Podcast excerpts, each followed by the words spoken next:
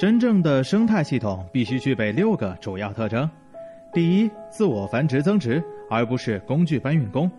生态系统的第一要务就是要形成有机的环境，具备自我繁殖增值的能力。否则，再复杂的产品和业务线都只能是简单的连接，最多能打造出一个平台，离生态系统还很远。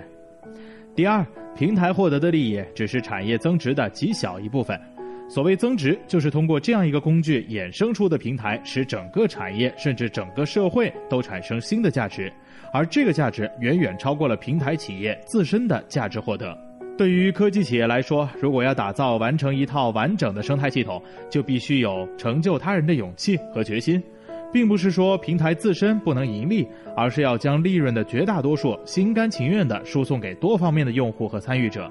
从这个角度，微博就可以作为生态系统的平台。很多人依靠微博发家致富，而微博自身却盈利不多，只是微博缺乏其他的成为生态系统的条件。第三，自我约束、自我平衡的能力。在大自然中，一片森林、一块草场、微生物、草木、小动物、狮子、老虎等共同构成生态系统，达到了一定的平衡。如果有突然的外力改变，也会努力恢复到原有状态或达成新的平衡。谁都重要，谁都不可缺少，但所处的位置是不一样的。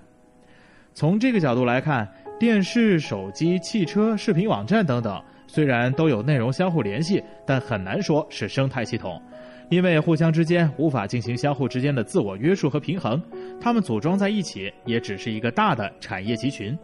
第四，开放而不是封闭的系统。生态系统都要具有开放性，这只是常识性的问题，所以很多平台企业都将开放作为自己宣传的第一要点，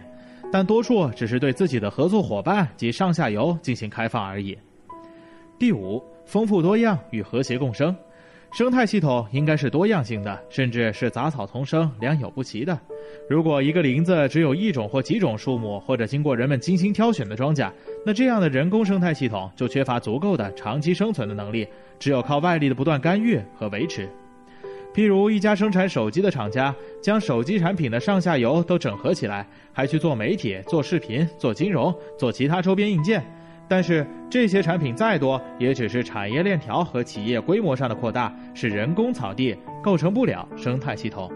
第六，生命在于富商，整个生态系统必须与外界有充分的能量交换，而不是仅仅独立的一个小圈子。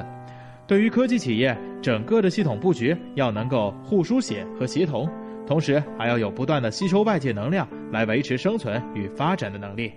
听完这篇文章，我们想啊，如果马继华先生列举的这六个条件能够来衡量那些声称要做生态系统的厂商，估计呢都是扳着手指头也能够数得出来的啊，因为一个手就够了。到目前为止，除了 BAT，我们认为整个。互联网生态企业当中，或者说互联网企业生态当中，都不存在真正能够做生态的。